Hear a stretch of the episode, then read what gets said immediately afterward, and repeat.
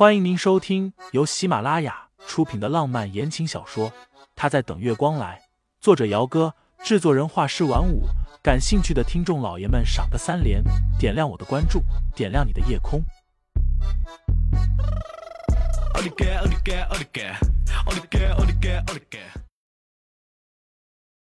第一百七十一章，我有自己的生活。盛思景把烫好的青菜夹进清新的碗里。看着他微微拧起来的眉心，从他刚刚的三言两语里猜测到，是不是傅家那边？对，清心点点头。傅老爷子来了沐城，约我明天上午见个面。盛思景了然，去吧，明天我让司机送你过去。清心看了看他，忽然笑了一下：“你就不怕他把我带回上城去啊？”他在心里猜测，或许傅老爷子是知道了盛思景已经辞去了盛世总裁职位的事情，所以不打算让他嫁他了呢。那你呢？盛思景也看着他。如果傅老爷子让你跟他回上城，你会去吗？清新和他对视了几秒钟，而后摇摇头。我对上城又不熟悉，去做什么？那如果傅老爷子执意要带你回去呢？清新皱眉，他有什么非要执意带我回去不可的理由吗？我是人又不是物品，我不想回去，难道他还能把我绑上飞机不成？第二天上午九点半，司机亲自把沈清新送到了一家装修古朴的茶馆门口。盛思景一大早的就出门去了。他从盛世辞职的事情，清新没有去问，他不说，他便不问。下了车，一个五十多岁、有些干瘦的中年男人立刻便迎了过来。沈小姐，傅老已经在等着您了。那人说他姓宋，是傅家的管家，清新便管他叫宋叔。傅老爷子包了二楼的包厢，清新进去时，老爷子正在认真的烹茶。包厢里都是萧萧的茶香。来了，傅老爷子带着老花镜，把煮好的茶倒了一杯，自己惬意的品尝着，半晌之后才道：“坐吧。”清新坐下，抿着唇瓣开口：“您找我来？先看看这个。”傅老爷子打断他，从黑色的包里拿了一个文件袋出来，递过去。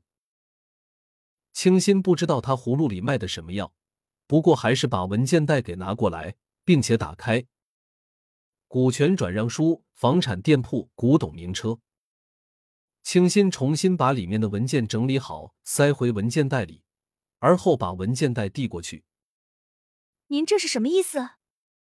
只要你签字，这些东西就都是你的了。傅老爷子细细慢慢的品着茶，嗓音淡然。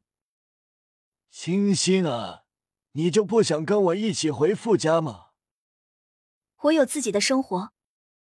顿了顿，清新道：“您这么大手笔的把这些东西给我，条件呢？您的条件是什么？”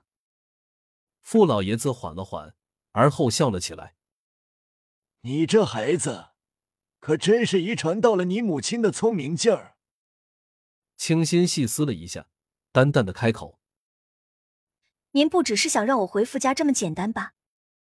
或者说，不只是让他一个人回去，还有盛思景。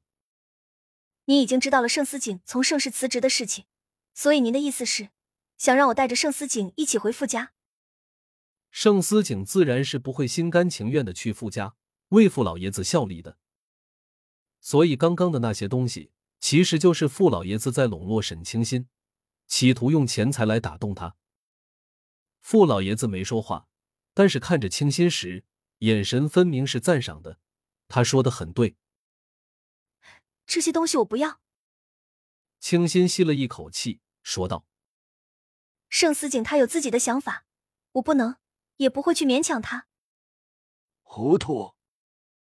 傅老爷子沉声道：“你是傅家的人。”将来傅家的一切都是你和月儿的，跟着盛思景留在沐城，你能得到什么？夺位之战中，现如今盛思景已经输了。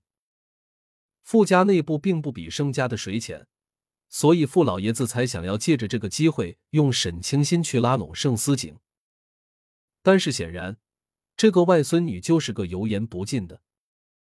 留在牧城，我的心会比较安宁。清新站起身，看着对面一脸精明的老人。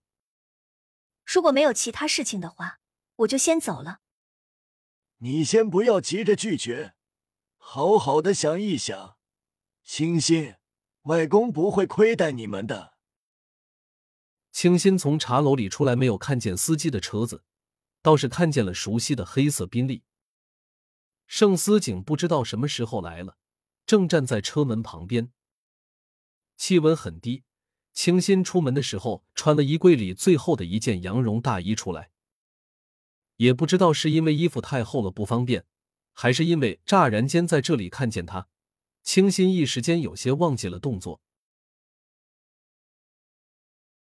听众老爷们，本集已播讲完毕，欢迎订阅专辑，投喂月票支持我，我们下集再见。